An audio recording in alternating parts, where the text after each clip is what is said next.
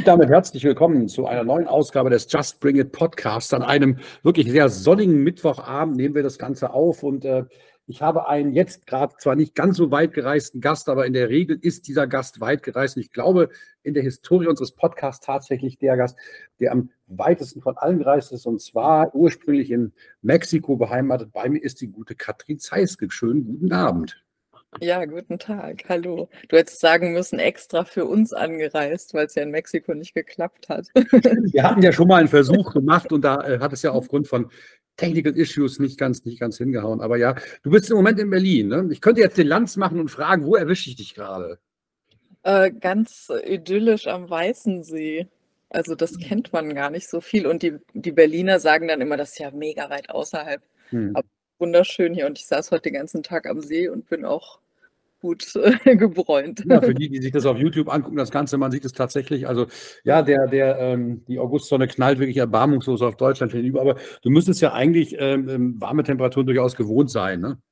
Genau, und äh, ich wohne ja wirklich in der Wüste und da ist die Sonne dann einfach so heiß, dass man gar nicht reingeht. Und hm. also so einen ganzen Tag gemütlich in der Sonne sitzen und sich verbrennen, das ist da gar nicht möglich, weil man einfach nach fünf Minuten sagt, ich kann nicht mehr. ja, aber wo du gerade sagst, Weißensee ist ja doch durchaus bekannt. Es ist, glaube ich, eine, eine ARD-Serie, die, die, über die DDR-Zeit spielt, die heißt Weißensee, ne? Meine ja, das kenne ich wiederum alles nicht. Ich bin ja jetzt immer dann so oft im Jahr in Mexiko, ja.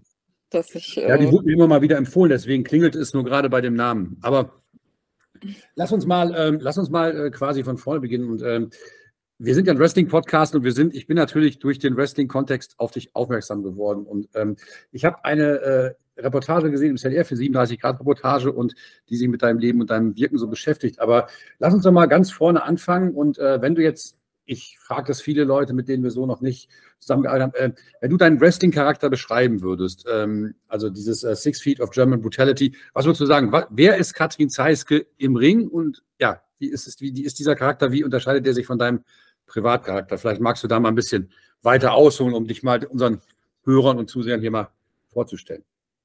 Genau, ich bin natürlich einfach, ähm, was ich mir hier wahrscheinlich nie gesucht hätte als Namen, Six Feet of German Brutality. Also so mein, mein großes Alleinstellungsmerkmal in Mexiko ist einfach, dass ich ja die einzige Deutsche bin, bin die dort im Ring steht.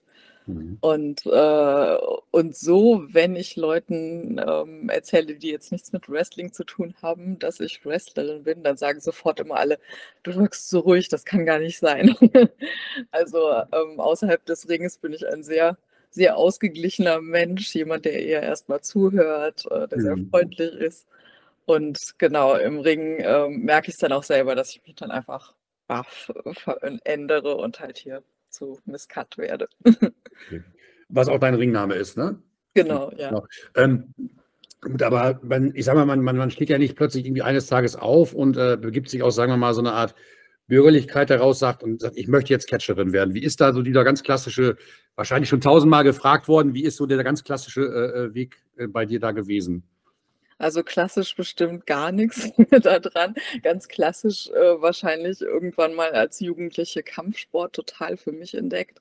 Also als, als unsportliches Kind dann voll ähm, zum Sporttier geworden und halt nur noch trainiert, ganz viel Boxen, Kickboxen, mhm. auch mal Capoeira und äh, ja, alles Mögliche. Und, ähm, und darüber hatte ich einfach so einen, ja, so Trainingsalltag und auch einfach immer die, die Lust, mich zu bewegen und fit zu sein. Und ähm, als ich das erste Mal nach Mexiko gezogen bin, habe ich so gar nichts gefunden an, an Kampfsportarten, weil ich ziemlich in die Provinz gezogen bin. Und dann haben Freunde gesagt, Mensch, mach doch Lucha Libre, also das mexikanische Wrestling, was eben in Mexiko nicht nur eine Sportart ist, sondern eben völlige Volkskultur. Ja, also äh, in der, in der Reportage kommt so raus, dass du, äh, da ist mir so ein Satz äh, hängen geblieben. Du sagst, glaube ich, da so sinngemäß, du wolltest die ganze Welt irgendwie sehen und in Mexiko hast du irgendwie so dein Herz verloren. Ne? Ähm, darf ich fragen, warum ausgerechnet Mexiko? Warum nicht ähm, Peru oder, oder Südostasien. Warum, warum ausgerechnet Mexiko? Was ist diese, was ist, was hat Mexiko dir gegeben, dass du gesagt hast, da möchte ich meinen Lebensmittelpunkt sehen? Mm, also sowas wirklich völliger Zufall. Äh, in, Im Studium, also Anfang des Studiums ähm, oder auch schon davor, wollte ich immer nach Lateinamerika und habe dann Anfang des Studiums die zwei Freunde, die ich hatte, die schon weit gereist waren, gefragt, äh, wo soll ich denn mal hinfahren in Lateinamerika? Und beide haben irgendwie sofort gesagt, Mexiko, hört sich gut an. Ja. Und äh, dann bin ich das erste Mal nach Mexiko mit einem Freiwilligendienst und habe dort wirklich äh, gleich super gute Freunde gefunden, die ich noch heute in Mexiko-Stadt habe. Und ähm, habe irgendwie so gleich, ja, so ein gemerkt, oh, hier, hier ist genau irgendwie das Lebensgefühl, mit dem ich gut kann, wo ich mich wohlfühle. Und ähm, ja, gleich eben, eben Freunde gefunden. Und das hat sich dann so fortgesetzt. Also es war natürlich dann einfach auch viele Jahre, in denen ich äh, Leute kennengelernt habe, ähm, Netzwerke hergestellt habe, äh, in bestimmte Arbeitsbereiche eingestiegen bin. Ich, hab, ich war jahrelang als Freiwillige und dann als, als Teammitglied und heute noch immer so online ähm, mit einer Migrantenherberge im Süden verbändelt. Und, und genau, als ich da zum ersten Mal angefangen habe, dann wirklich zu arbeiten und vor Ort zu bleiben, da war dann die Frage, was trainiere ich denn jetzt? Und dann wurde es Lucha Libre. Krass ist das. Ist also für mich ist das ja tatsächlich bis auf, bis auf mal ähm, gelegentliche Ausreißer, die man in Mainstream-Wrestling-Shows oder auch Lucha Underground sieht, das ist ja für mich so eine komplett äh, hermetische Welt, so was, wo ich gar nicht so die, ähm, den Bezug habe. Gab es denn für dich, äh, gibt es in Mexiko ausschließlich das Lucha Libre, was du, was dann für dich äh, in Frage kam, oder gab es auch das klassische Wrestling, wie wir es irgendwie in Kontinentaleuropa oder in Nordamerika kennen? Ähm, beides. Also ähm, so kennt man natürlich in Mexiko einfach ähm, in der Volkskultur im Fernsehen mexikanisches Wrestling. Aber es sind ja auch immer wieder große Stars aus Mexiko in WWF, WWE, jetzt AEW. Also angefangen von, von Eddie Guerrero, der sozusagen aus meiner Stadt kommt in Mexiko und äh, natürlich ähm, Rey Mysterio und jetzt Santo Escobar, der ein sehr guter Freund von meinem Freund ist und den wir sehr ganz begeistert verfolgen. Ja. Mal kurz zur Erläuterung, wenn ich es richtig recherchiere, ist Pagano, ne? Genau, genau. Also in Mexiko eine Größe und man kennt ihn ja. auch in den USA und in Deutschland nur die harten Insider-Fans. Ich tatsächlich bin zwar nicht unbedingt ein harter Insider, aber ich habe Pagano auch wirklich schon mal gehört. Tatsächlich. Ja, und zwar, ich glaube, ähm, im, kann das sein im Zusammenhang mit GCW? Bestimmt, also er ist halt mit Extreme Wrestling groß geworden mhm. und äh, genau, also auch, auch ganz umfassend. Also ich würde ähm, ihn heute eher so als ähm, Stiff äh, als Richtung sehen, aber er, er, also für ihn ist einfach Wrestling Lucha Libre eine große Welt und, äh, und mhm. er hat auch ganz viel Spaß und Genie, halt verschiedene äh, Stile zu verbinden. Genau, und, und wir leben halt heute in, in Ciudad Juárez. Das ist ähm, auf der Mitte des nordamerikanischen Kontinents und die, die Zwillingsstadt, wo es halt vom Zentrum von Juárez direkt rüber geht, ist El Paso, Texas. Und, ähm, und dort ist wirklich dann eben nochmal so, also einerseits dieser Reichtum vom mexikanischen Wrestling, aber eben auch die ganze ähm, Wrestling-Kultur aus den USA. Und die wird so im Grenzraum verbunden, was ja eben wie gesagt, Eddie Guerrero besonders groß gemacht hat.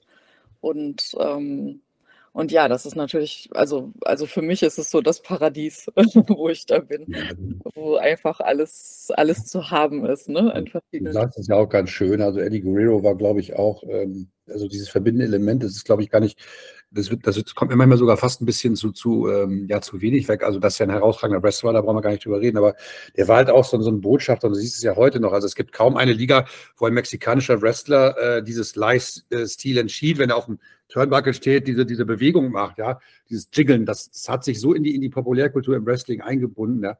Also ganz, ganz großartig. Ähm, du hast jetzt schon mal ein bisschen äh, ein paar Namen halt äh, ähm, ja, genannt wenn, äh, wenn du sagst, du bist halt angefangen mit dem Wrestling, wie war denn so der erste Kontakt? Bist du da zu einer Wrestling-Schule hin? Hast du, hast du spezielle Trainer gehabt oder wie, wie, wie ist es so für dich dann gekommen, dass du, du bist dorthin, sagst du, hattest eine Kampfsporterfahrung, aber ja, wie wird dann aus der Kampfsporterfahrenen Katrin Zeiske eben bis Cat? Wie war so da der Weg? Das würde mich mal interessieren. Genau, ein ganz, ganz langer Weg. Also, also das erste Mal mit, mit Lucha Libre in Kontakt gekommen bin ich eben wirklich als Touristin in Mexiko-Stadt in der traditionellen Arena Coliseo, Arena Mexico, das sind so die zwei großen alten Arenen. Und, äh, und da habe ich das einfach aber eben nur so als Spektakel gesehen und gedacht, wow, was ist das? Das ist ja total abgefahren. Konntest aber, du dir denn da schon vorstellen, selber mal da durch die Lüfte zu segeln? Oder? Nee, also gar nicht. Also habe ich überhaupt nicht dran gedacht. War nur einfach so, wow, was für, was für eine geile Show und was für ein irrer Event, was für ein irres Ambiente. Aber das hatte ich dann auch überhaupt nicht so auf dem Plan. Und das war dann wirklich wiederum ein paar Aufenthalte später, dass ich eben dann an der Südgrenze gelandet bin und, und mir dann ein Freund gesagt hat, äh, also da war ich einfach verzweifelt und habe gesagt, ich will kein Boxtraining, ich will trainieren, ich will mich bewegen. Und er meinte, ein Freund von mir, der macht ja Wrestling. Und dann habe ich gesagt, okay, äh, würde ich sofort mitgehen, wann trainiert er? Dann trainiert er heute zufällig. Und dann, und dann wurde da die Verbindung hergestellt und ich bin mit zum Training und das war wirklich, also es war auch so ein, so ein Wendepunkt im, in meinem Leben. Also, ähm, dass ich da einfach eben in die, ins Training gegangen bin und gedacht habe, was ist das denn? Das ist ja total klasse. Also, und äh, wie gesagt. Sehr wie nach dem ersten Mal? Ja. ja. Das sagt mir jeder Wrestler, den ich frage, wenn ich über das erste Trick spreche, sage, das ist furchtbar. Und wenn man dann wiederkommt, dann, dann hat man Blut geleckt, so, ja. Ja, ja. ja. Nee, und, ähm, und das war damals eben noch ziemlich provinziell, also eher so, also allgemein ist halt Lucha Libre in, in Mexiko eine Sache, die, die halt nicht in, in formellen Schulen gehandelt wird, ne, sondern eher äh, das ist Familientradition, das sind, das sind Meister, die so ein bisschen sagenumwogen sind, ne? Und wo man nicht einfach sich irgendwo anmeldet und einen Monatsbeitrag zahlt, sondern eher, wo man sich halt vorstellt und sagt, ich würde hier gern trainieren und ist das möglich? Und, und ähm, die haben eben ihre speziellen Schulen und ähm, Anhänger, Anhängerinnen. Und ähm, Genau, und ich habe das Ganze eben eher so auf dem Land angefangen, also eher so bei, bei einer, ja, kann man sich so vorstellen wie eine Zirkusschule. Also wir haben eben so ein paar Mal in der Woche trainiert und einmal im Monat sind wir wirklich vollkommen aufs Land gefahren. Also, also an, in Dörfer zwischen Bananenplantagen, in Dörfer an der Küste, Dörfer in der Sierra, wo dann irgendwann der Wagen versagt hat. also so ein, einmal ähm, sind wir so weit dann zur Grenze nach Guatemala gefahren. Auf dem Rückweg haben die Bremsen irgendwann versagt, aber es ist ein Glück gemerkt worden. Und dann sind wir halt an den Rand gefahren und haben dann da ähm, versucht zu schlafen.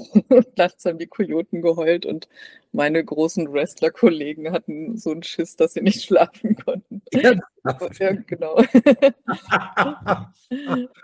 und, ja, genau. Also das war, das war so einerseits so Wrestling-technisch halt wirklich eben ja halt halt provinziell und, und ganz in den. Anfängen. Aber ich will die Zeit eben überhaupt nicht missen. Also es waren einfach so großartige Erfahrungen, also auch einfach diese Volkskultur hier zu verstehen. Ja, das erzählen also von diesen Roadtrips da haben, auch, haben wir auch schon Westen aus Kontinentaleuropa berichtet über genau solche Geschichten. also, ja. Kojoten haben wir natürlich auf der Autobahn irgendwie im Ruhrgebiet nicht zu bieten. Ne? Das ist schon wirklich äh, alle Achtung. Mhm. Ja, ähm, ich, ähm, und ähm, war es denn für dich an sich eine ganz steile Lernkurve oder hast du das wirklich alles so aufgesogen wie ein Schwamm? Ging das Ging das ähm, einen guten Weg oder hast du auch mal Rückschläge einstecken müssen, wo du mal so gedacht hast, ey, jetzt lasse ich es aber. Das war doch, warum mache ich den ganzen Mist hier eigentlich? Gab es so eine oh. Phase überhaupt mal? Vollkommen. Also ich äh, habe das Gefühl, dass ich da gar nicht rauskomme. So.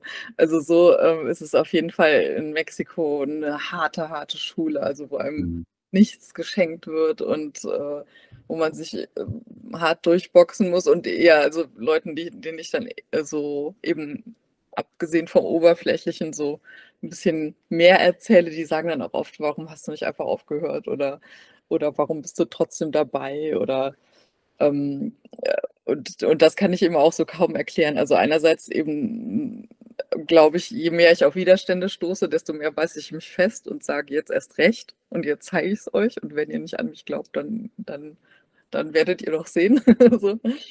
Und, ähm, und ja, andererseits ist es halt trotz allem auch ein, ein, faszinierendes Ambiente, was einem viel gibt. Also wo man natürlich auch trotz allen Leuten, die irgendwie äh, hinterm Rücken quatschen oder einem Stein in den Weg legen, hat man natürlich auch fantastische Trainingspartner, Partnerinnen und, ähm, und eben das Publikum. Also es ist einfach so der, ja, das A und O, äh, ohne dass es nicht geht. Und, ähm, und gerade eben in den beiden Grenzstädten, in denen ich kämpfe, gibt es eine eingeschworene Fangemeinde. Also manche haben eben auch die, die Visa-Möglichkeiten auf beiden hm. Seiten dabei zu sein. Und ähm, oh ja, und es gibt viele Familien, die eben von, von Freitag bis Sonntag oder Montagmorgen in die, in die Arenen gehen und halt so von einer Arena zur nächsten tingeln. Und dann gibt es natürlich noch große Events in, in Auditorien oder auf, auf ähm, ja, Festen oder so. Und, ähm, und das ist einfach ja wunderschön, dann eben auch äh, sich die Leute zu erobern. Also da war auch zu Anfang einfach eisiges Schweigen, Monate, Jahre lang ja. aufgetreten bin. Und mittlerweile habe ich eben dann da auch meine Fangemeinde und die Leute rufen. War das denn so, dass man generell, weil du jetzt sagst, eisiges Schweigen, und du hast ja ganz am Anfang mal gesagt, du, dein Alleinstellungsmerkmal ist so eben, du bist die einzige Deutsche. Da war das so, dass du kritischer beäugt worden bist als Landsfrauen von dir? Äh, ich denke schon. Also, also einmal als Frau hm, finde ich das auf jeden Fall auch ein ein machistisches Nebenprodukt, äh, ja. äh, dass man als Frau immer viel, viel mehr in der Kritik steht und immer noch genauer unter die Lupe genommen wird und eigentlich, eigentlich noch tausendmal besser als jeder Mann sein muss, um, um als wirklich gute Wrestlerin anerkannt zu werden. Mhm. Und ähm, ja, und andererseits so, so als Deutsche habe ich natürlich einerseits so diesen Exotik-Faktor, aber ich sehe auch, dass es so bei den bei den äh, wirklichen ähm, Entscheidungen, also dann, dann doch wieder so Vorbehalte gibt. So, na, die ist ja Ausländerin und äh, wir unterstützen hier unsere Mexikanerin. Hm. So, ähm, also es ist schon, schon einfach schwierig. Also einerseits bin ich immer wieder glücklich und denke so, wow, ich bin hier in einem, in einem geschlossenen Kreis, wo eben nicht viel reingelassen werden und da habe ich mich durchgeschlagen und mir einen Namen gemacht. Aber, ähm, aber manchmal ist es eben auch einfach anstrengend und, und ernüchternd und man muss halt ein hartes Fell haben und immer wieder sagen, mhm. egal, morgen laden Sie mich ein. Okay, ähm, da, sprichst, da sprichst du an. Ähm, wie, äh, wie oft wirst du so in deinem Monat für eine Show gebucht oder gibt es da fest, äh, feste Contracts? Wie kann ich mir das vorstellen? Oder ist es wirklich so äh, auf, auf ähm, ähm, Hire-Basis? Also die sagen hier, I hire you und äh, du kommst jetzt nächste Woche, keine Ahnung, nach da und dahin und wir bezahlen dich dann pro Auftritt? Oder gibt's, ist es ein Vertragsstatus, den man dann da hat?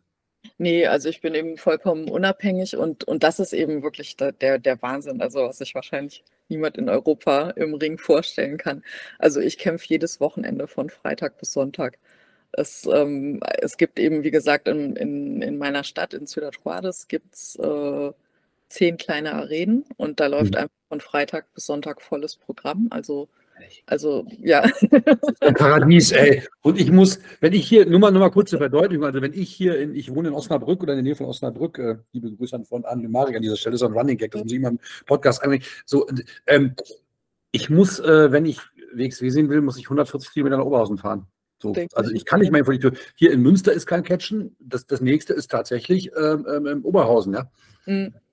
Ja, und also ich meine, diese kleinen Arenen, das, das sind halt richtige Hinterhöfe. Ne? Das ist so ein Hinterhof, wo ein Ring entsteht und vier Tribünen drumrum und so 50 Leute.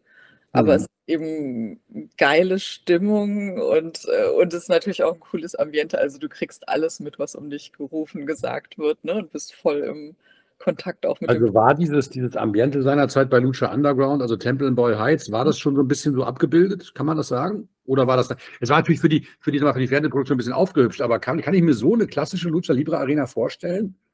So wie du das jetzt beschreibst, oder?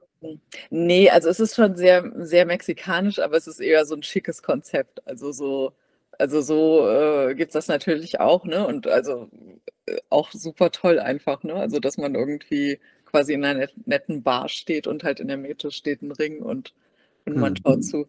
Aber ja, diese Hinterhof-Arenen, das ist wirklich einfach äh, nochmal so eine ganz, ganz andere verrückte Schiene. ja. Ich bin völlig geplättet, dass man wirklich, sagen wir mal, quasi aus der Haustür gehen kann und man kann, kann Catchen gucken, ja? Ja, ja, ja, voll. Und es ist natürlich hey. auch gigantisch. Also ich meine, es ist natürlich auch toll, ne? Also es ist eine, ein Live-Spektakel, eine Show ähm, die für die Familie erschwinglich ist, also wo, wo du halt auch mit äh, irgendwie fünf, fünf Kindern und Großeltern hingehen kannst ne? und kannst es dir leisten und dann stehen einfach 15 Leute im Ring und äh, machen dir einen geilen Abend so. Cool. Das ist schon, schon, sehr cool, ja. Mhm. Das ist wirklich sehr cool. Ähm. und dann gibt es natürlich Riesenevents, ne? Also wie man sie auch aus dem Fernsehen oder eben YouTube kennt. Also so ähm, in Ciudad Juarez ist die, ist die größte, ähm, ja, der größte Wrestling-Tempel, das, das Gimnasio Neri Santos, eben wo auch eben Familie Guerrero raus hervorgegangen ist. Ähm, ganz viele Altstars auch, ähm, Fischmann, Lola González, Cobarde, ähm, Takeda und, ähm, und heutzutage, ja, es ist halt weiterhin auch so eine, so eine Kaderschmiede ne, an der Grenze, wo man halt Leute. Ich so, ich so da, da vom mexikanischen äh, Wrestling mitnehme, ist sind halt, wenn da mal wieder bei AEW erwähnt wird, dass Kenny Omega AAA äh, Mega Champion ist und dann wird da die AAA mal erwähnt, ja. Ich weiß, gar, ich weiß nicht mal gerade, welche Liga das ist, oder das heißt, glaube ich, Triple Mania heißt die Veranstaltung, ne? Genau, also AAA Worldwide ist die Firma, ist tatsächlich, äh, soweit ich das weiß, die zweitgrößte Wrestling-Firma der Welt. Ehrlich? Und, uh ja, also die sind ziemlich gut im Geschäft und bei Forbes mhm. vorne dabei und so. Und äh, genau, und also die versuchen auch gerade, ähm, Triple Mania ist eben wie WrestleMania deren größten Show im, im Jahr. Jetzt äh, ist die nächste, also es gibt so jetzt schon drei Triple Manias und jetzt nächstes Wochenende ist in Tijuana Triple Mania und dann in Mexiko-Stadt der große Event am, am 12. Mhm. August. Und, und äh, die AAA hat jetzt auch einen Ableger in Cancun, ähm, also quasi Touri-tauglich, weil ja die meisten Leute einfach heute nicht mehr nach Mexiko-Stadt einfliegen, sondern nach Cancun. Mhm. Und das natürlich auch, also total empfehlenswert, einfach halt den Urlaub zu genießen und auch nach Mexiko zu Ich, ich habe für nächstes Jahr tatsächlich Philadelphia gebucht, weil ich werde nächstes Jahr mir meinen Lebenstraum für einen WrestleMania vor Ort sehen. Mhm. Einmal wollte ich das machen, zum 50. Geburtstag aufgehört mit Rauchen, jetzt kann ich es mir leisten. Ja, so, jetzt kann ich machen, aber das äh, schreibe ich mir mal als Tipp auf, ja, sehr gerne. Also warum nicht? Ich finde das immer auch total spannend, was du gerade sagst, so dieses, dieses Horizont erweitern und so weiter. Man ist ja doch sehr, ähm, sehr Wrestling, äh, also sein Wrestling-Geschmack ist ja sehr wirklich durch nordamerikanisches Wrestling eben oder durch europäisches Wrestling äh, ähm, ja, geprägt. Hast du denn auch so Beziehungen halt nach Europa zum europäischen Wrestling oder ist das für dich eine ganz andere Welt, die, die völlig, äh, un, äh, völlig abgekoppelt von der Dining jetzt so nebenher läuft? Oder kennst du dich in der, in der europäischen Wrestling-Szene überhaupt ein bisschen aus? Ich fange gerade erst an. Also ähm, so als, als Kind und Jugendliche muss ich sagen, habe ich nichts aus Europa mitgekriegt. Also natürlich so das gängige WWF im Fernsehen. Ne? Mhm. Und, ähm, und dann bin ich erst quasi durch, durch mein Agieren im Lucha Livre dazu gekommen zu überlegen, hey, in Europa muss doch auch irgendwas stattfinden. Und äh, jetzt schon auch ein paar Jahre her bin ich an die German Wrestling Federation gekommen und bei denen ich auch immer wieder im Sommer, wenn ich in Berlin bin, mittrainiere. Und das war lange so meine einzige Verbindung zur Wrestling-Welt. Und jetzt, letztes Jahr habe ich angefangen, auch in Europa zu kämpfen und war bei, bei Project Nova in Berlin Ach, schöne Grüße an Virgil de Four an der Stelle. Genau. Guter, guter bekannter, sehr, sehr netter Dude. Ja. Genau, ja. ja. Und dann ähm, bin ich zu Rings of Europe Glam nach Wien. Mhm. Und da habe ich jetzt auch Ende August wieder einen Kampf. Freue ich mich auch drauf. Und wer weiß. Genau. Ähm, und so, ja, strecke ich jetzt halt die Fühler aus ne, und gucke, was, was gibt es noch. Äh, letztes Jahr war ich auch äh, an der WXW Academy in Gelsenkirchen an meiner Heimat. Und ja. Und ich hörte auch, äh, da ist ein Femme Fatale Turnier und da äh, braucht man auch Leute. Hm, sehr gerne. ich würde es feiern. Also ich fände das schön, wenn wir uns auch mal ähm, in Natura begegnen würden, weil ich einfach diesen, ich finde deinen Werdegang total spannend. Und wenn ich nochmal kurz darauf zurück ähm, gehen darf, mal was ganz anderes, wenn ich das richtig recherchiert habe. Du hast ähm, früher für die Taz geschrieben, ist es richtig? Und tust es zum Teil auch immer noch oder mhm. nicht mehr? Doch, machst du es immer noch? Genau, also so äh, außerhalb meiner unseriösen Fähigkeiten im Ring. Na, also keine, keine Tiefstapelei jetzt bitte, ja.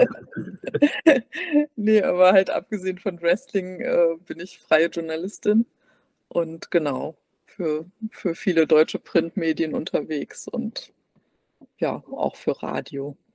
Sehr ja. schön. Also total vielseitig eigentlich. Und äh, ja, ähm, ich möchte noch trotzdem noch mal gerne einmal zurückkommen äh, auf, deinen, auf deinen Start sozusagen im Wrestling. Äh, würdest du sagen, du hast irgendwelche Role Models oder Vorbilder gehabt? Das ist auch mal für eine ganz, äh, ne, vielleicht eine sehr gängige Frage, aber nichtsdestotrotz interessiert die mich einfach. So. Mhm. Ähm, unbedingt. Also, also natürlich dann auch immer wieder Ausländerinnen, die in Mexiko groß geworden sind. Also wie zum Beispiel Taya Waikira. Ähm, genau, und ähm, und so, ja, sehr gemischt. Also, also viele, viele Frauen oder, oder ich sehe halt immer wieder Wrestling, Lucha Libre finde ich toll, aber sobald Frauen im Ring sind, ist es für mich nochmal ne, was ganz anderes. So. Also so dann denke ich einfach so, wow, das, das kann ich auch sein. Und genau, ist nochmal so ein ganz anderer, anderer persönlicher Aspekt dann für mich. Wenn du gerade sagst, so das kann ich auch sein, würdest du denn, äh, wenn du deinen dein Wrestling-Stil so beschreibst, wir haben ja eben schon mal über deinen Spitznamen Six Feet of German Brutality gesprochen, würdest du sagen, das ist eher so ein, so ein Ground and Pound und eher ein kräftiger Stil oder auch ein, eher ein High-Flying-Stil, der sich auch so ein bisschen aus der Kultur des Lucha Libre ergibt? Wie würdest du das so definieren? Wenn jetzt einer sagt, okay, äh, da steht jetzt die, die Miss Cat auf dem Plan, aber ich weiß gar nicht, wer das ist und was, was machten die so im Ring? Das würdest du sagen, wo würdest du dich da, da einsortieren? Genau, also ähm, auf jeden Fall eher ähm, ähm, starke Frau, große Frau im Ring. Also in, in, Mexiko bin ich immer wirklich die, die alle um Köpfe überragt. Darf ich gerade fragen, wie groß du bist? Ähm, 1,80. Also ist hier nicht so das, groß, aber im, im ja. Ring, glaube ich, habe ich auch hier noch niemanden getroffen, hm. die größer ist. ja. Genau. Äh, und äh, naja, und dann bietet sich natürlich auch an, ne? also eher eben durch, durch Kraft zu überzeugen und, mhm. und kräftige Aktionen zu machen. So. Ja. Und ähm, klar, natürlich verbindet sich es auch, auch ähm, oft mit, mit Sachen in den Seilen, die hier vielleicht nicht so, nicht so viel gemacht werden oder nicht so gängig sind. Und ähm, aber klar, ich habe natürlich auch einfach äh, das große Vorbild Pagano neben mir, der eben halt äh, durch übermäßige Kraft äh, im Ring steht und, ähm, und äh, ich muss ja jeden Tag seine Videos gucken. Nein, aber ähm, also ich bin natürlich so als, als Partnerin, also ja, wir sind einfach natürlich sehr viel mit seinen Kämpfen beschäftigt mhm. und und, äh, und es macht aber natürlich auch, auch Spaß und ist ein unglaubliches ähm, ähm, ja, einfach eine, eine, Bereicherung oder auch ein Lehrgang, eben äh, an seiner Seite zu sein und zu gucken, welche Stile findet er wichtig, welche Kämpfe ähm, aus welchen Jahren, welchen Ländern guckt er sich an und, und sagt, äh, das ist groß, das will ich mir auch äh, auf die Fahne schreiben. Und Würdest du sagen, dass er ein, sehr harter Kritiker ist, was so, dein, was so deine Arbeit angeht? Ich bin die schlechteste Wrestlerin aller Zeiten und er kann das nicht unter unterstützen. Und ja, also er ist auf jeden Fall der allerhärteste Lehrmeister, den mhm. jemals irgendjemand haben kann. Und ähm, weil das, da, da möchte ich mal ganz kurz, das würde mich tatsächlich mal interessieren. Du ähm, sagst gerade, du bisschen mit Understatement, du bist die schlechteste Wrestlerin oder, oder wie auch immer aller Zeiten. Ähm, was muss denn ein Kampf für dich haben, dass du rausgehst und sagst, jo, das war jetzt heute Abend guter Ritt? Hm. Tja, also ich glaube, äh, es sind eben so die, die Sachen, die, die schwierig zu beschreiben sind beim Wrestling. Ne? Also so, ähm, ich glaube, man, also wenn es ein richtig guter Kampf ist, egal wer da im Ring steht, muss so, ein, so eine gewisse, so ein freundschaftliches Hassverhältnis da sein. Also äh, also ich glaube, wenn man, wenn man den Gegner, die Gegnerin äh, zu sehr unterschätzt oder auch zu sehr Angst hat, dann ist es schwierig, dass es ein guter Kampf wird. Und, und so muss man irgendwie so eine Spannung finden, um zu sagen, so, jetzt, jetzt zeigen wir es uns hier mal gegenseitig. Mhm. Also auch vielleicht so, so, ja, wie ein gutes Box-Sparring halt unter Freunden, die sich aber eben nichts durch die Lappen gehen lassen. Also also wo man einfach hart zur Sache geht, aber irgendwie trotzdem ähm, ja auch Spaß hat, irgendwie sich die Kräfte zu messen. So. Mhm. Okay. Ähm, Du hast gerade schon mal angesprochen, dass dein, äh, dein Lebensgefährte eher einen harten, stiffen Stil fährt. Ist das auch was, was wo du nicht schon mal ausprobiert hast? Also im, vielleicht auch sogar im Bereich Hardcore, Schrägstrich Deathmatch Wrestling oder ist es immer nur so, was heißt nur, ist es nur das, das herkömmliche Wrestling gewesen? Da bist du auch, hast du auch schon mal Hardcore-Matches bestritten? Nee, also so, so Tische, Stühle kann ich. Mhm. Aber alles, was darüber hinausgeht, habe ich schon, schon ziemlichen Respekt vor. So. Also, mhm. ähm, also nicht, dass ich es mir so überhaupt nicht vorstellen könnte, aber ich denke, wo erstmal muss ich noch klassisch ganz viel lernen, bevor ich mich auf, auf das Level begebe. So. Wie, lange, wie lange machst du das in Summe schon? Oh, super schwierig zu sagen. Also, also wie gesagt, äh, ich hatte eben erst meinen, meinen Anfang so, so im Wanderzirkus sozusagen. Ne? Mhm. Und, ähm, und dann war ich auch eine lange, lange Zeit äh, mit einer Verletzung aus dem Ring, ähm, was ich jetzt im Rückblick äh, gar nicht schlimm finde, weil ich einfach in der Zeit dann angefangen habe, in der, in der Arena meines Freundes Kämpfe selbst zu organisieren und dann eben als Miss Cut Ansagerin im Ring zu stehen.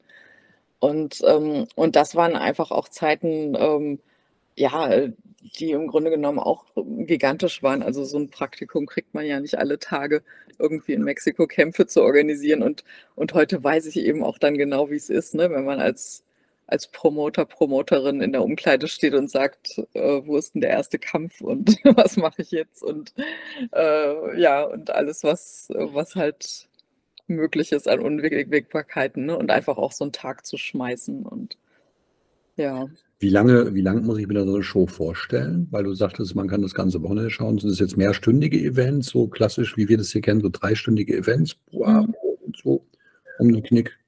Ja, also so, so drei Stunden, fünf Kämpfe.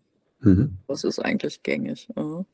Ähm, wird denn in dem Bereich, wo du, äh, wo du dich bewegst, ist es denn tatsächlich äh, reines Lucha Libre Wrestling oder wird da auch viel Wert auf diesen Entertainment-Faktor zwischendurch, auf Storylines, auf, auf Video-Packages etc. Oder ist es wirklich nur die Auseinandersetzung, äh, was weiß ich, der gegen den und da geht es um die Maske, da geht es um die Haare, was ich ja, wenn ich über das mexikanische Wrestling lese, immer, immer häufig sehe. Oder äh, ist es wirklich äh, rein pures In-Ring-Produkt oder ist es äh, von, der, von, der, von dem Production Value so, wie ich es mir hier vorstellen kann? Wie würdest du, mhm. wie würdest du einordnen? Es ist schon unterschiedlich. Also ähm, in, in Mexiko eben in den traditionellen Arenen ist es eher so, dass, äh, dass du einen Monat lang gebucht wirst, klassisch also jedes Wochenende dabei bist und äh, dann nach Möglichkeit äh, auch immer mit den gleichen Leuten und gegen die gleichen Leute kämpfst. Also, also es gibt eben dann nicht eine Storyline, die sich in irgendwelchen äh, Videos oder, oder ähm, Social Media entwickelt, sondern eher direkt eben im Ring in der Arena. Und das geht dann eben also so über einen Monat oder natürlich auch klar, also dann gibt es eben auch Feindschaften, die, die eben darüber hinausgehen ne? und dann auch in die großen Arenen getragen werden oder dann nochmal in eine andere Stadt. Ja. Da ist, äh, ist es denn tatsächlich so, also auch wenn es jetzt vielleicht in deinen Augen eine blöde Frage ist, wenn ich dann, ich habe ja gerade schon mal gesagt, so Mask versus Mask Match, man sagt immer so schön, das ist die größte Demütigung, wenn ein Luchador seine Maske abgeben muss. Kannst du das bestätigen? Ja, ähm, also nicht, nicht Demütigung, aber erstmal so ein, so ein schreckhaftes Innehalten in der mhm. Karriere. Also, äh, also eben dadurch, dass es in Mexiko so sehr mit, mit Kultur verbunden ist, ist es eben so, dass das gängige Modell, eine Maske zu tragen. Also es gab und gibt auch eben immer wieder Kämpfer, die auch ohne Maske anfangen. Und aber so ist es schon eben einfach, die, die allermeisten tragen eine Maske und, äh, und die wird dann im Lauf der Karriere ähm, ja, als, als Wette eingesetzt. Und, und wenn man die Maske verliert, dann ist es schon erstmal so, so, wow, wie geht's jetzt weiter? Also, mhm. also so ein, äh, viele klar haben dann auch erstmal Depressionen oder fühlen sich nackt und äh, ähm, aber also so, so wie ich es generell kenne, so bei, also man macht das natürlich nicht am Anfang der Karriere, sondern, sondern erst, wenn man eben einen gewissen Bekanntheitsgrad erreicht hat.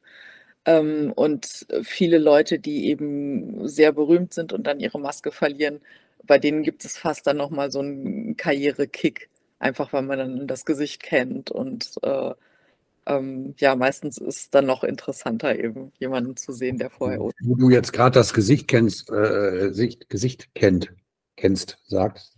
Ähm, ist es denn tatsächlich so, dass dies, was wir, was wir vom nordamerikanischen Wrestling kennen, dieses K-Fape, wird es, wird es da sehr in Mexiko sehr darauf geachtet und sehr aufrechterhalten? Zeigen die, die Wrestler sich außerhalb des, äh, sagen wir mal, am Merch-Table nur mit der Maske? Zeigen sie sich außerhalb der Arena nur mit der Maske? Wird sehr darauf geachtet? Ja, total. Also, also wer mit Maske kämpft, äh, also ganz klassisch, so, äh, so alte Wrestler, die man kennenlernt, die erzählen einem eben wirklich, bei mir wusste das noch nicht mal die Familie. Ich habe gesagt, ich gehe sonntags zum Fußballspiel. Mhm. Also die haben es wirklich äh, vor allen geheim gehalten. Und, ähm, und heutzutage denke ich schon, also weiß es die Familie, weiß es der engste Freundeskreis, aber alle gehen ganz klar, also nur mit Maske in die Arena oder ist es auch eben so das typische Bild, auch wenn man zum Beispiel in eine andere Stadt fährt mit, mit zehn Leuten im, im Kleinbus, ne? sobald es zur Arena geht, du wups, erstmal alle die Maske auf. Nicht. Und äh, genau, und deshalb ist eben auch ganz, ganz streng gehandhabt mit Umkleiden. Also da kommt wirklich niemand rein, der, der nicht dazugehört. Hm. Ähm, und ja, also natürlich ist es heute dann eben die große Herausforderung mit Social Medias, ne, dass halt ganz viele Bilder veröffentlicht werden.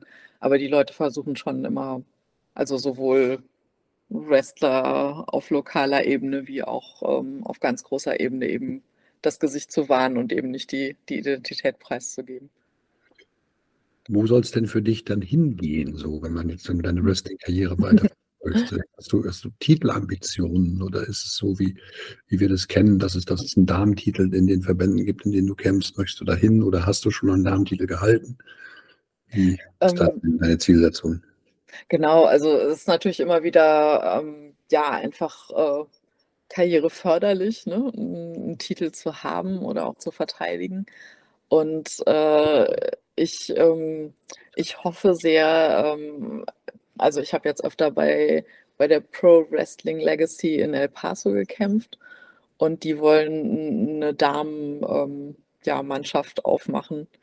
Und, und da würde ich, also hätte ich sehr große Lust dabei zu sein und dort um den Titel anzutreten. So. Mhm. Eben auch, ähm, ja, wie gesagt, weil's, weil es eben auch ähm, einen unglaublichen Reichtum finde, so in den beiden Stilen zu trainieren und zu kämpfen und ähm, würde mich auch, auch so gerne mehr dem US-amerikanischen Wrestling-Stil annähern, eben auch um hier in Europa sozusagen kompatibler zu sein. Und ja, und allgemein, also ich finde es gerade ähm, ja sehr bereichert und sehr schön, einfach als Unabhängige jetzt auch so zwischen USA, Mexiko, Europa irgendwie ähm, immer mal hier, mal dort präsent sein zu können. Mhm. Und eben ja, alles mitzunehmen, was ich kann.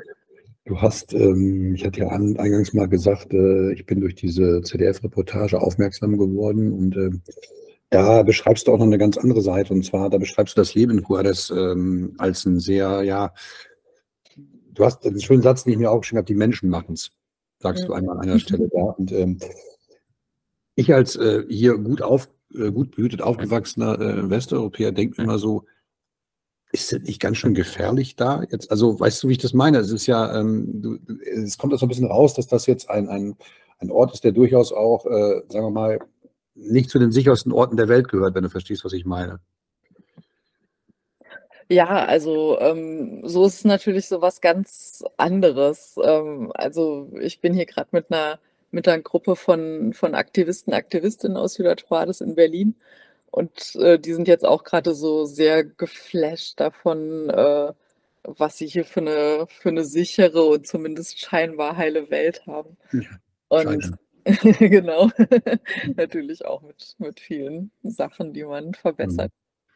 Ähm, aber ja, es ist auf jeden Fall ein ganz anderes Leben. Also einerseits, was ich eben an so diesem mexikanischen Leben unglaublich schätze, ist äh, äh, ja die Herzlichkeit der Menschen und auch, ähm, auch die, die Spontanität. Also so, äh, so damit tue ich mich am, am schwersten in, in Deutschland oder Europa, dass dass einfach alles sehr durchgeplant ist und äh, man auch immer einen Plan braucht und es immer irgendwie ganz genau Und ein Formular. Ein Formular für ein Formular.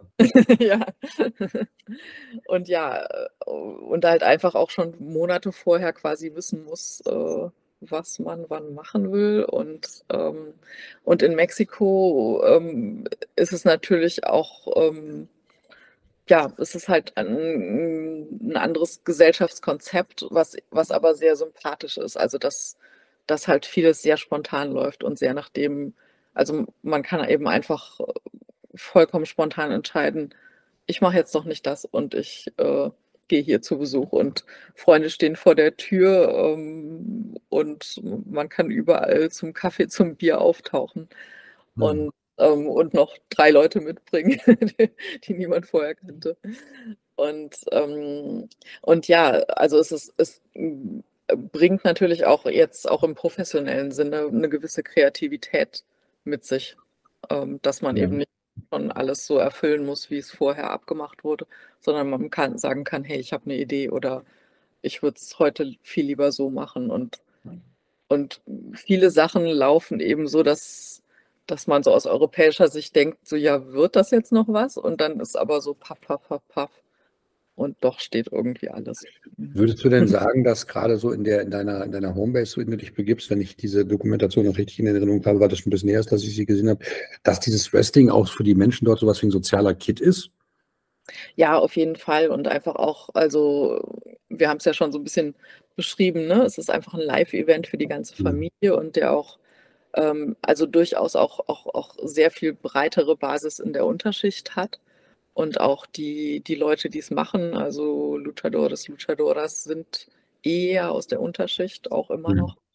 Und, ähm, und da ist natürlich ein, einmal für die Leute, die es machen, einfach auch ein, ein großer Traum, also sowohl berühmt zu werden, aber auch einfach es irgendwie finanziell zu schaffen und also schon auch so ein Empowerment-Programm, wenn man so will. Ja. Auf jeden Fall total. Und mhm. ähm, also so das, das Schlimmste an Armut, ähm, finde ich immer wieder, äh, ist Perspektivlosigkeit. Also einfach nicht, nicht der Ist-Zustand, sondern einfach das völlige Fehlen von, von Ideen, von Möglichkeiten, wie kann ich eigentlich äh, was anders machen. Und, und ähm, gerade in Ciudad Juarez äh, gibt es eben so eine riesige arme Bevölkerung, die allerdings hart arbeitet. Also dort sind 300 Weltmarkt. Unternehmen angesiedelt, aber die Arbeitsbedingungen sind eben so, so ja, weltmarkttechnisch ähm, ausbeuterisch. Ich weiß, glaube ich, ganz genau, was du sagen willst, ja. Mhm. ja. Und, und viele Jugendliche wachsen eben auf und sagen, ich gucke mir meine Eltern an, die sind nicht so viel älter, die sind ähm, 40, 45, vielleicht 35 und sind eigentlich schon am Ende ihrer Kräfte, haben äh, irgendwie die Hände kaputt, die Lungen kaputt. Und warum soll ich da reingehen? Also so aus der, mhm. aus der nahen Perspektive, ähm, so aus Europa kann man natürlich sagen, ja, mein Gott, warum gehen die irgendwie alle in den Drogenhandel oder so? Aber ähm, wenn man in so einer Gesellschaft groß wird und einfach sieht, so, hey, hier um mich herum passiert nichts, ich werde hier nicht rauskommen, dann ist es eben einfach ein Zukunftsplan zu sagen, ich gehe jetzt hier drei Jahre ins organisierte Verbrechen und habe das Leben, wovon ich nur träumen kann und verdiene halt mehr als die meisten im Viertel. Hm. Und ja, und da ist eben Lucha Libre oder auch sonstige kulturelle Ausdrucksformen einfach, einfach ja, eine tolle Sache, wo man eben sagen kann, so, hey, hier gibt es auch noch was, was eben auch total bekloppt ist, aber was Spaß macht und wo man wirklich was werden kann. Bei weitem nicht so, äh, sagen wir mal, illegal, ja. Ja. Mhm. Genau. Ja, du hast das, das ganz schön beschrieben. Du hast es jetzt gerade mal erzählt mit diesem, mit, äh, dass, dass Jugendliche dann überlegen, sich irgendwie in, in, Kriminalität zu begeben oder so. Ist das denn was, also die, diese Auswüchse dieser Kriminalität, mit denen du häufig konfrontiert bist? Siehst du das auf einer Straße oder äh, ist, findet das eher so im Verborgenen statt? Ähm, also so ist Ciudad Juarez ja wirklich, war ja lang bekannt im Drogenkrieg sozusagen, ja. also im genannten Drogenkrieg und ähm, ist heute auch immer noch irgendwo auf der Top-Liste der gefährlichsten Städte der Welt. Und ähm, es ist allerdings auch ja, wahnsinnig einkommensabhängig. Also äh, ich oder wir haben ein nettes Familienleben in der Stadt. Ich fahre auch im Dunkeln Fahrrad oder mache Sachen, die man sich vielleicht dann wieder nicht vorstellen kann. Und äh, wenn man die Tageszeitung aufschlägt oder im Internet guckt, dann, dann sagt man eben so, Gott, ist das hier? Also dann, das ist einfach ganz krass. Und das sind aber eben auch halt, ähm, also die meisten Mordopfer, die wirklich äh, unglaublich viele sind, unglaublich viele Menschen, die jeden Tag sterben, ähm, sind eben Jugendliche aus den, aus den armen Vierteln. Äh, und ja, die entweder als Kleindealer irgendwo mit dabei sind oder, oder als Auftragsmörder oder auch Leute, die einfach in der Umgebung leben und, und da nicht, nicht ähm, ja, so rauskommen, einfach ins, ins, ins mhm. Beraten. Mhm. Uh, das ist ein schweres Thema, ey. Meine Güte, das äh, der hat eine Richtung genommen. ich finde es trotzdem, äh, trotzdem äh, total wichtig, dass man einfach mal so eine, so eine, ähm, ja, so eine, so eine Sicht auch auf Dinge entwickelt. Weil guck mal, wir sitzen, du sitzt jetzt im, im wunderschönen warmen Berlin, ich sitze hier in meinem, in meinem Häuschen und das sind so, was du uns schilderst, Eindrücke von der Welt, die, die uns ja. komplett erschlossen ist, weil das, das lässt mich immer so, ähm, ich finde ja Abwärtsvergleich immer blöd, aber wenn man dann sowas hört, dann weiß man ja teilweise auch wirklich, oder ich weiß das ganz genau, was ich halt Schönes um mich herum habe und ich weiß das umso mehr zu schätzen dass ich halt äh, alles machen kann, was ich will, dass ich eben diese Perspektivlosigkeit gerade nicht habe. Das ist ein unschätzbarer Wert und so, dass wir, dass wir wirklich auch so frei sein können. Ne? Und trotzdem, du hast ja gerade gesagt, Deutschland alles reglementiert und durchgeplant etc. pp. Aber trotzdem ist es auch irgendwo eine, eine Sicherheit so. Und ich finde das, ähm, ja, ich habe alles, was ich brauche. Also ich kann mich hier auf dem Mittwochabend nett unterhalten über, über mit allen technischen Möglichkeiten, die ich habe, so und ich äh, wenn ich das dann höre, dann lässt ja. mich das noch ein Stück weit schon zurück, weißt du? Und, und, trotzdem ist halt alles sehr verwoben. Ne? Also ich, äh, ich kann dir garantieren, dass dein Auto sitzt, deine Autoinnenelektronik, äh, Feuermelder, Glasfaserkabel, sowas wird meistens in Ciudad Juarez hergestellt. Also wir haben ganz viele Produkte im Haushalt, die äh, von Leuten von dort hergestellt werden, ja. wo aber einfach nicht draufsteht, Made in Mexico oder so. Ne? Mhm. Also von dort, ähm, aus dieser mexikanischen Grenzregion, wird halt alles über die Grenze in die USA geliefert und geht von dort aus eben ganz im Minutentakt in den Weltmarkt. So. Ja. Jetzt muss ich mal eben überlegen, wie wir nochmal die, die wie wir jetzt die Kurve so ja, Ich finde so ein, so ein Sozialexkurs total spannend, weil man das ja wirklich auch, weil das auch Themen sind, die wir ja total selten in einem, in einem Podcast verhandeln. Das liegt natürlich auch wirklich daran, dass du, dass dein Wirken halt auf einem ganz anderen äh, Kontinent ist und ganz, ganz fernab von, von unserer, unserer Wahrnehmung. Ne? Und äh, du hast erzählt, ähm, ich, äh, dass du gerade in Berlin bist. Was, was, was treibst du nochmal in Berlin? Was war das? Was machst du? Ähm, genau, wir, wir machen hier ein politisches Austauschprojekt, was jetzt wirklich schon ins zehnte Jahr geht, unglaublich. Wir haben das als eine Reise nach Juarez angefangen oder noch nach El Paso, weil es damals noch äh, so nah am Drogenkrieg war, dass wir uns nicht über die Grenze getraut haben zuerst. Und ähm, genau, und heute sind halt äh, jetzt schon im zehnten Jahr, also wir machen es immer im Austausch, ein ein Jahr fährt eine Gruppe aus Deutschland nach Juarez und eine, ein Jahr kommen Aktivisten aus Juarez nach Berlin. Und genau, hier sind wir jetzt zwei Wochen unterwegs und ähm, ja, sind an den unterschiedlichsten Orten und machen die unterschiedlichsten Sachen. Aber so die, die ähm, Idee dahinter ist einfach, dass, dass Leute, die dort tolle Sachen auf die Beine stellen, eben Initiativen, soziale Bewegungen hier kennenlernen und Künstler, Künstlerinnen und Netzwerke bilden, sich austauschen und Ideen mitnehmen.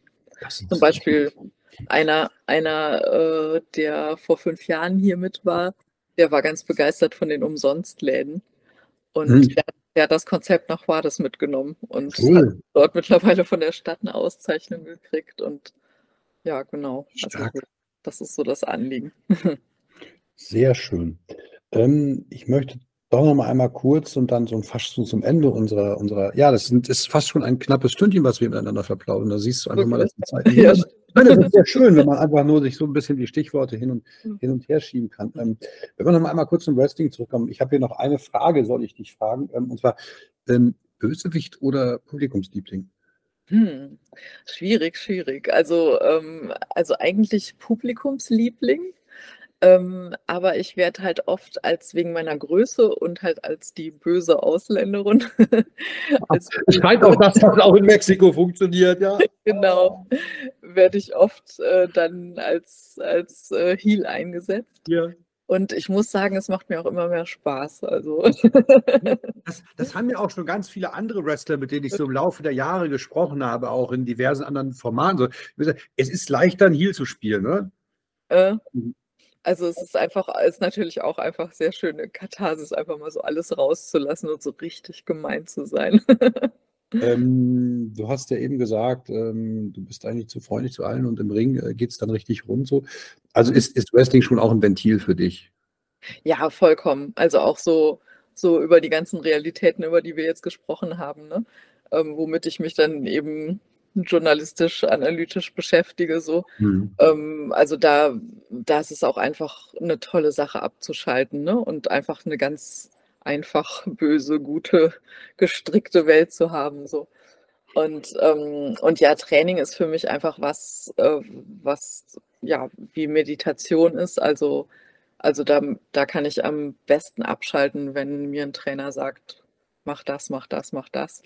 Das ist so, dann bin ich einfach nur noch so, ja, alles ist weg aus dem Kopf und ich bin nur noch in dieser Sekunde im Ring. Und ähm, ja, genau. Also so, ich glaube, das ist auch so das, was, was mich immer an, an Kampfsport fasziniert hat, dass es so was ist, was dich vollkommen im Moment verwurzelt sein lässt. Und wo es eben keine mhm. Zukunft und keinen Vergangenheit gibt. Judo-Training genauso bestätigen. komplett bestätigen auf der Matte, da ist jeder gleich, da bist du ganz bei genau, dir. Genau. Da bin, das kann ich, kann ich definitiv genauso sagen. Ähm, Gibt es noch mal äh, Orte, an denen du noch wresteln möchtest? Ah, auf jeden Fall. Also, also in den, in den USA natürlich irgendwie Kalifornien und äh, genau auch Ostküste, was du meinst, ne? Philadelphia und so. Also gibt es natürlich auch viele, viele Orte, viele Schulen, die spannend sind. Ist ähm, jetzt mal gar, wirklich mal ganz groß gedacht. Ähm, glaubst du, wenn eines Tages ein äh, Triple H vor dir stehen würde, würde sagen, hey, Katrin Zeiske, wie wäre es als böse deutsche NXT-Nachwuchskader? Meinst du, die WWE wäre was, mit der du, was für dich so ein Ziel wäre? Wäre das für dich erstrebenswert? WWE, AEW, die ganz großen Nummern? Ähm, ist schwierig. Also so, äh, wir hatten jetzt eben wirklich vor kurzem Besuch von, von benanntem Santo Escobar, den wir einfach als guten Freund kennen. Cool. Und, äh, und es ist natürlich ein ganz anderes Leben. Also es ist dann einfach eben, ne, also so, so eher, der auch ähm, mit seinem Vater ja einfach auch eine ganz große Koryphäe im Wrestling hat. Mhm.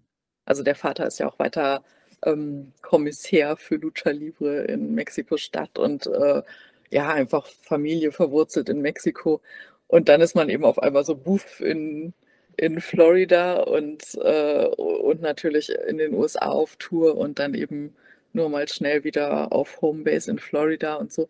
Also auch, oder ich kenne es ja auch von meinem Freund, also so in eine große Firma einzusteigen, ist natürlich so für alle, die wir irgendwie im Independent rumschwirren, ja, ein Traum.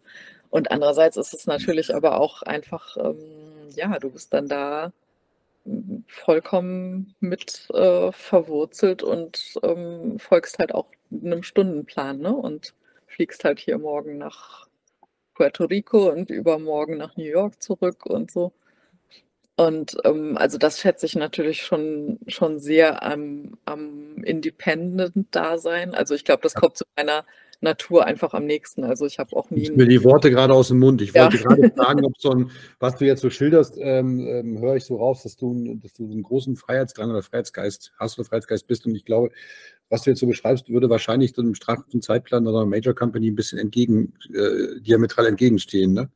Genau, also so wähle ich mir meine Orte auf der Welt am liebsten selbst. Ja. Und, äh, und genau, jetzt auch, auch mit meinem Freund, also so kann ich mir auch jetzt nicht vorstellen, ohne ihn nach Mexiko-Stadt zu ziehen oder so. Mhm. Also ähm, am schönsten finde ich gerade eben wirklich dieses, dieses unabhängig, unabhängige Dasein. Aber es gibt natürlich auch in dem unabhängigen Dasein große Ziele. Also so, so meine, meine großen äh, Trainingspartner, Partnerinnen an der Grenze, die machen jetzt halt so ihre AEW Dark äh, ähm, Debüts und sowas äh, ist. Da gibt es nicht mehr, ne? Übrigens. Hm? AEW, da gibt es nicht mehr. Da, Quatsch. Ähm, was sage ich denn? Also einfach AEW. Ja, ja, nee, weil da gibt es nicht mehr. Die haben jetzt, ähm, die haben glaube ich, Collision, Rampage und halt äh, Dynamite, ne? Genau, ja. Mhm. Bei Collision, äh, ja. Mhm. Nee, weil da haben sie, haben sie ja getaped, so, so Marathon-Tapings gemacht und die haben halt jetzt, äh, das ist auch so ein Wahnsinn, weißt du, wie kann man denn, ich, ich finde das Produkt AEW wirklich stark, aber wie kann ich denn fünf Stunden die Woche lang mit Catchen mit mich beschäftigen, das mitzuschauen? Also ich habe eine Familie, wie soll ich denn das machen? Dass ich da auch auf dem Laufenden bleibe. Da schaue ich mal alle, alle drei Monate mal ein Pay-Per-View und dann muss ich vorher ein bisschen YouTube gucken, aber das kann man doch gar nicht. Das ist so ein, wir haben so ein Überangebot irgendwie, ne? mhm. ne? auch durch, durch Fight TV und wie die ganzen, ganzen Streaming-Möglichkeiten alle heißen. So, wie will man das denn alles gucken? Und es gibt so viel geiles Wrestling auf der Welt, ja.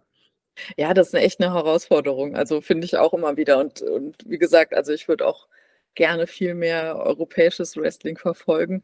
Aber ja, genau, also du hast eben dann schon so viel einfach mexikanisch und dann guckst du noch ein bisschen in die USA rein und nach Japan und dann nochmal klassische Matches und ah.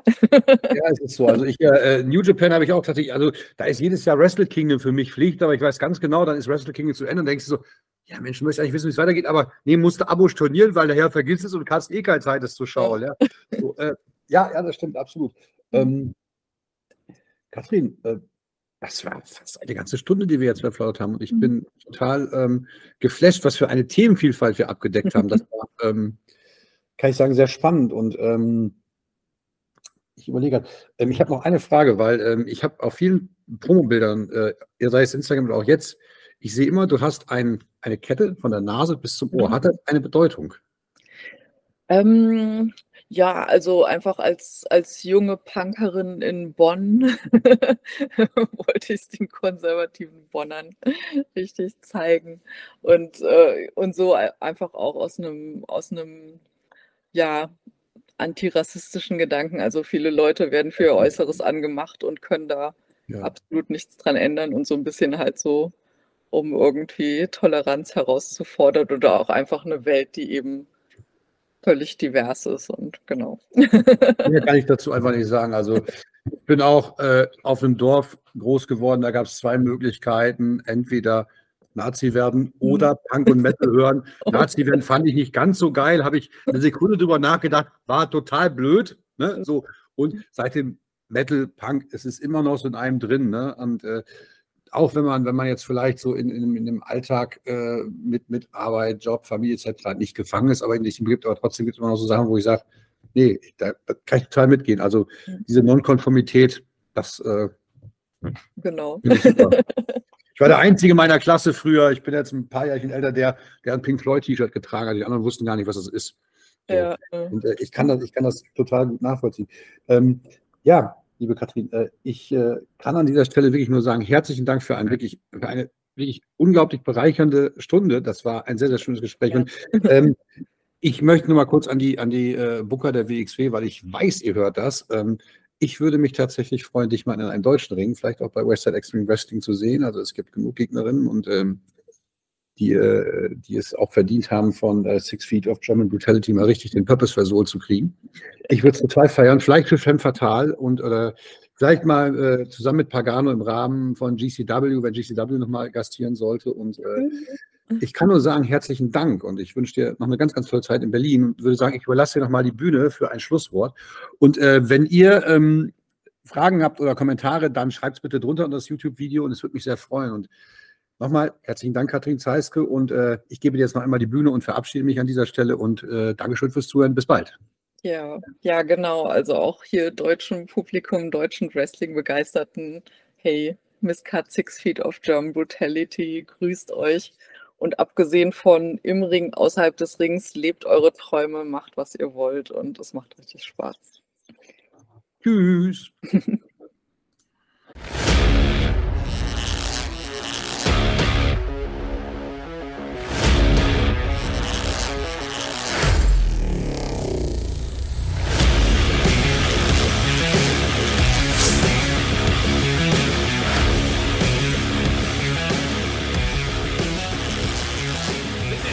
and you're listening to Just Bring It, the Nerd Podcast.